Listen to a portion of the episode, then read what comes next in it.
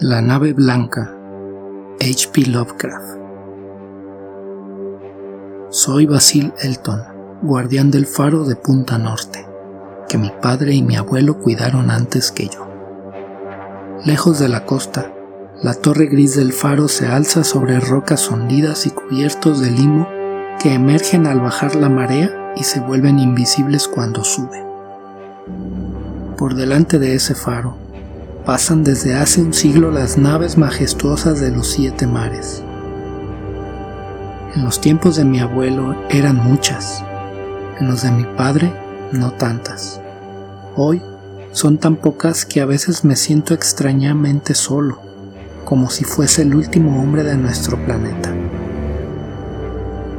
De lejanas costas venían aquellas embarcaciones de blanco velamen, de lejanas costas de oriente, donde brillan cálidos soles y perduran dulces fragancias en extraños jardines y alegres templos. Los viejos capitanes del mar visitaban a menudo a mi abuelo y le hablaban de estas cosas, que él contaba a su vez a mi padre, y mi padre a mí, en las largas noches de otoño, cuando el viento del este aullaba misterioso. Luego leí más cosas de estas y de otras muchas en libros que me regalaron los hombres cuando aún era niño y me entusiasmaba lo prodigioso. Pero más prodigioso que el saber de los viejos y de los libros es el saber secreto del océano. Azul, verde, gris, blanco o negro, tranquilo, agitado o montañoso. Este océano nunca está en silencio. Toda mi vida lo he observado y escuchado, y lo conozco bien. Al principio, solo me contaba sencillas historias de playas serenas y puertos minúsculos, pero con los años se volvió más amigo y habló de otras cosas, de cosas más extrañas, más lejanas en el espacio y en el tiempo.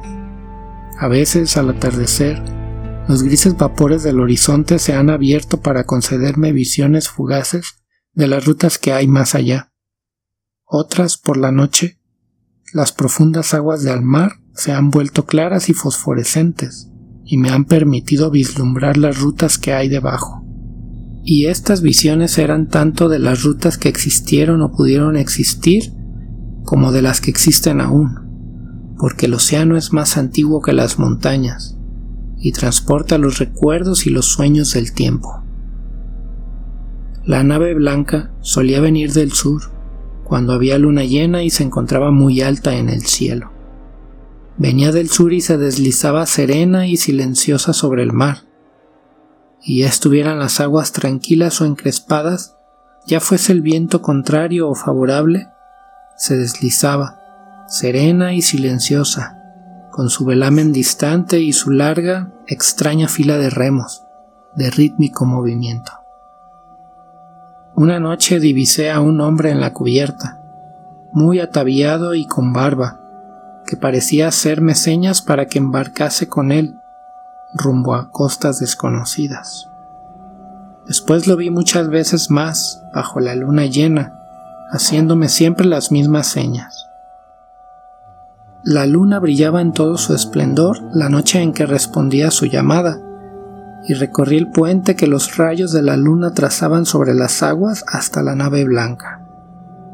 El hombre que me había llamado pronunció unas palabras de bienvenida en una lengua suave que yo parecía conocer, y las horas se llenaron con las dulces canciones de los remeros mientras nos alejábamos en silencioso rumbo al sur misterioso que aquella luna llena y tierna doraba con su esplendor. Cuando amaneció el día, sonrosado y luminoso, contemplé el verde litoral de unas tierras lejanas, hermosas, radiantes, desconocidas para mí. Desde el mar se elevaban orgullosas terrazas de verdor, salpicadas de árboles, entre los que asomaban, aquí y allá, los centelleantes tejados y las blancas columnatas de unos templos extraños. Cuando nos acercábamos a la costa exuberante, el hombre barbado habló de esta tierra, la tierra de Sar, donde moran los sueños y pensamientos bellos que visitan a los hombres una vez y luego son olvidados. Y cuando me volví una vez más a contemplar las terrazas, comprobé que era cierto lo que decía, pues entre las visiones que tenía ante mí había muchas cosas que yo había vislumbrado entre las brumas que se extienden más allá del horizonte y en las profundidades fosforescentes del océano. Había también formas y fantasías más espléndidas que ninguna de cuantas yo había conocido. Visiones de jóvenes poetas que murieron en la indigencia, antes de que el mundo supiese lo que ellos habían visto y soñado pero no pusimos el pie en los prados inclinados de Sar, pues se dice que aquel que se atreva a aullarlos quizá no regrese jamás a su costa natal. Cuando la nave blanca se alejaba en silencio de Sar y de sus terrazas pobladas de templos, avistamos en el lejano horizonte las agujas de una importante ciudad, y me dijo el hombre barbado. Aquella es Talarion, la ciudad de las mil maravillas donde moran todos aquellos misterios que el hombre ha intentado inútilmente desentrañar. Miré otra vez desde cerca y vi que era la mayor ciudad de cuantas yo había conocido o soñado. Las agujas de sus templos se perdían en el cielo, de forma que nadie alcanzaba a ver sus extremos, y mucho más allá del horizonte se extendían las murallas grises y terribles, por encima de las cuales asomaban tan solo algunos tejados misteriosos y siniestros, ornados con ricos frisos y atractivas esculturas. Sentí un deseo ferviente de entrar en esta ciudad fascinante y repelente a la vez, y supliqué al hombre barbado que me desembarcase en el muelle junto a la enorme puerta esculpida de Acariel, pero se negó con afabilidad a satisfacer mi deseo diciendo, Muchos son los que han entrado en Talarion, la ciudad de las mil maravillas, pero ninguno ha regresado. Por ella pululan tan solo demonios y locas entidades que ya no son humanas, y sus calles están blancas con los huesos de los que han visto el espectro de Lati, que reina sobre la ciudad. Así la nave blanca reemprendió su viaje, dejando atrás las murallas de Talarion y durante muchos días siguió a un pájaro que volaba hacia el sur, cuyo brillante plumaje rivalizaba con el cielo del que había surgido. Después llegamos a una costa plácida e hiriente, donde abundaban las flores de todos los matices y en la que hasta donde alcanzaba la vista, encantadoras arboledas y radiantes senadores se caldeaban bajo un sol meridional. De unos emparrados que no llegábamos a ver, brotaban canciones y fragmentos de lírica armonía salpicados de risas ligeras, tan deliciosas que exhorté a los remeros a que se esforzasen aún más en mis ansias por llegar a aquel lugar. El hombre barbado no dijo nada, pero me miró largamente mientras nos acercábamos a la orilla bordeada de lirios. De repente, sopló un viento por encima de los prados floridos y los bosques frondosos, trajo una fragancia que me hizo temblar. Pero aumentó el viento, y la atmósfera se llenó de hedor a muerte, a corrupción, a ciudades asoladas por la peste y a cementerios exhumados. Y mientras nos alejábamos desesperadamente de aquella costa maldita, el hombre barbado habló al fin y dijo, Ese es Shura, el país de los placeres inalcanzados.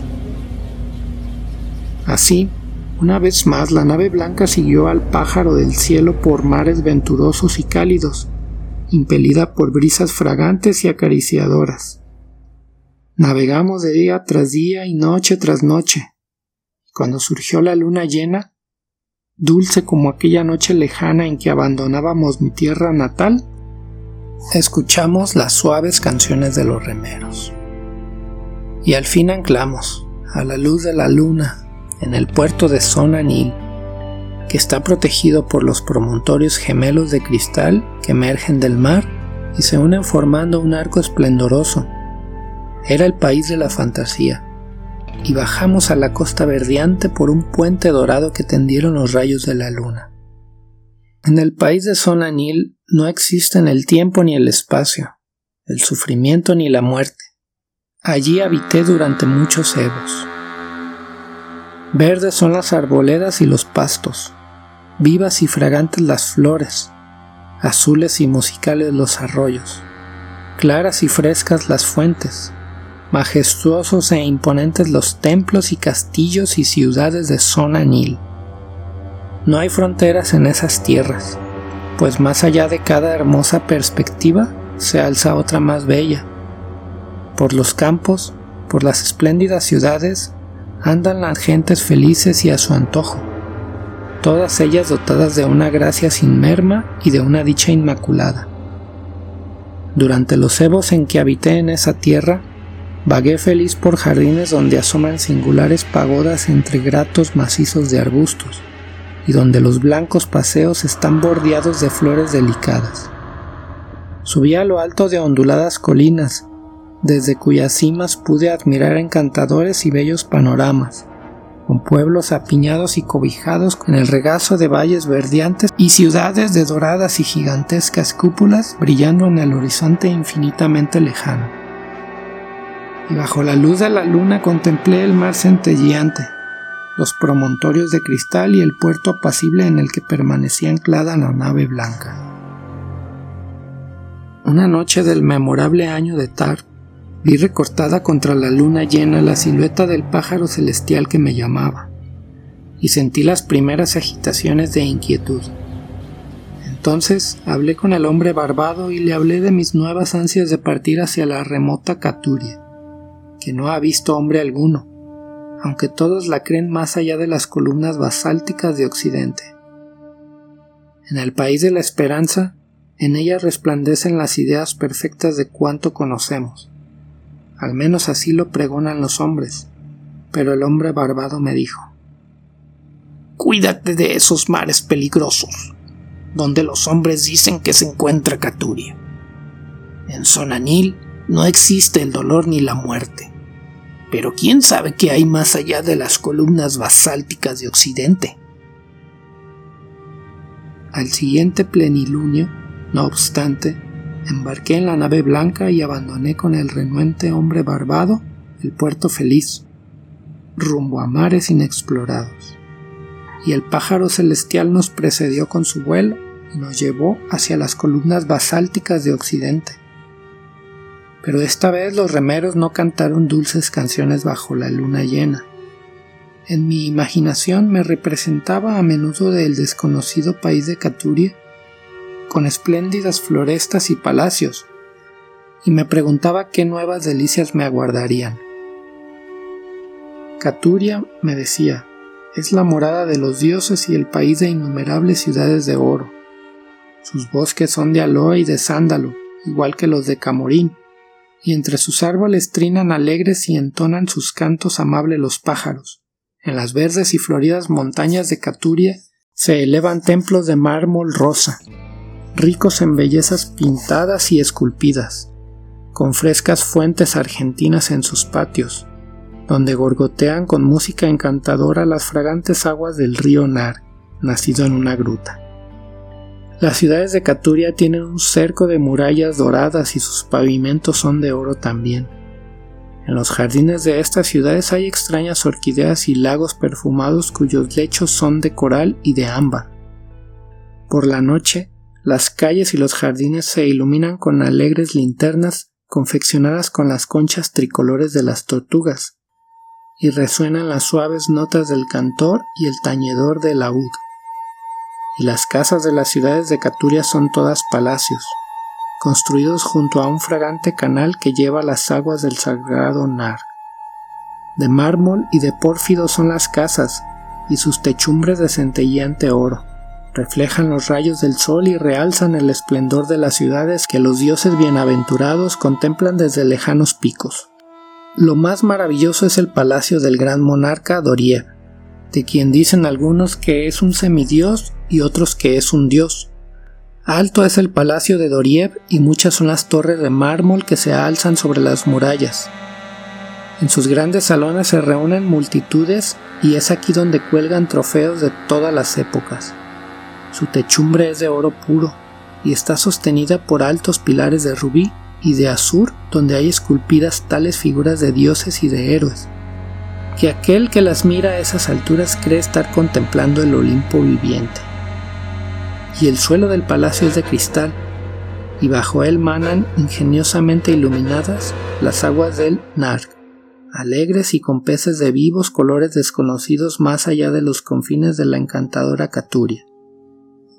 Así hablaba conmigo mismo de Caturia, pero el hombre barbado me aconsejaba siempre que regresara a las costas bienaventuradas de Sonanil, pues Sonanil es conocida de los hombres, mientras que en Caturia jamás ha entrado nadie. Cuando hizo treinta y un días que seguíamos al pájaro, avistamos las columnas basálticas de Occidente. Una niebla las envolvía, de forma que nadie podía escrutar más allá ni ver sus cumbres, por lo cual dicen algunos que llegan a los cielos. Y el hombre barbado me suplicó nuevamente que volviese, aunque no lo escuché, porque procedente de las brumas más allá de las columnas de basalto, me pareció oír notas de cantones y tañedores de laúd, más dulces que las más dulces canciones de Sonalid, y que cantaban mis propias alabanzas, las alabanzas de aquel que venía de la luna llena y moraba en el país de la ilusión. Y la nave blanca siguió navegando hacia aquellos sones melodiosos, y se adentró en la bruma que reinaba entre las columnas basálticas de Occidente y cuando cesó la música y levantó la niebla, no vimos la tierra de Caturia, sino un mar impetuoso, en medio del cual nuestra imponente embarcación se dirigía hacia alguna meta desconocida.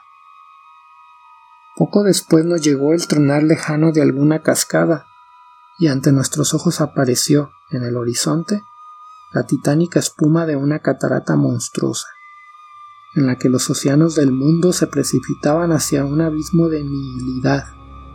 Entonces, el hombre barbado me dijo con lágrimas en las mejillas.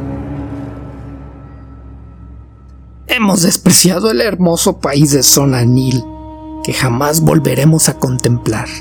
Los dioses son más grandes que los hombres y han vencido. Yo cerré los ojos ante la caída inminente y dejé de ver al pájaro celestial que agitaba con burla sus alas azules sobrevolando el borde del torrente. El choque nos precipitó en la negrura y oí gritos de hombres y de seres que no eran hombres. Se levantaron los vientos impetuosos del este y el frío me traspasó, agachado sobre la losa húmeda que se había alzado bajo mis pies. Luego oí otro estallido, Abrí los ojos y vi que estaba en la plataforma de la torre del faro, de donde había partido hacia tantos evos. Abajo en la oscuridad se distinguía la silueta borrosa y enorme de una nave destrozándose contra las rocas crueles, y al asomarme a la negrura descubrí que el faro se había apagado por primera vez desde que mi abuelo asumiera su cuidado. Cuando entré en la torre, en la última guardia de la noche, vi en la pared un calendario aún estaba tal como yo lo había dejado en el momento de partir. Por la mañana bajé de la torre y busqué los restos del naufragio entre las rocas, pero solo encontré un extraño pájaro muerto, cuyo plumaje era azul como el cielo, y un mastil destrozado, más blanco que el penacho de las olas y la nieve de los montes. Después el mar no ha vuelto a contarme sus secretos, y aunque la luna ha iluminado los cielos muchas veces desde entonces con todo su esplendor, la nave blanca del sur no ha vuelto jamás.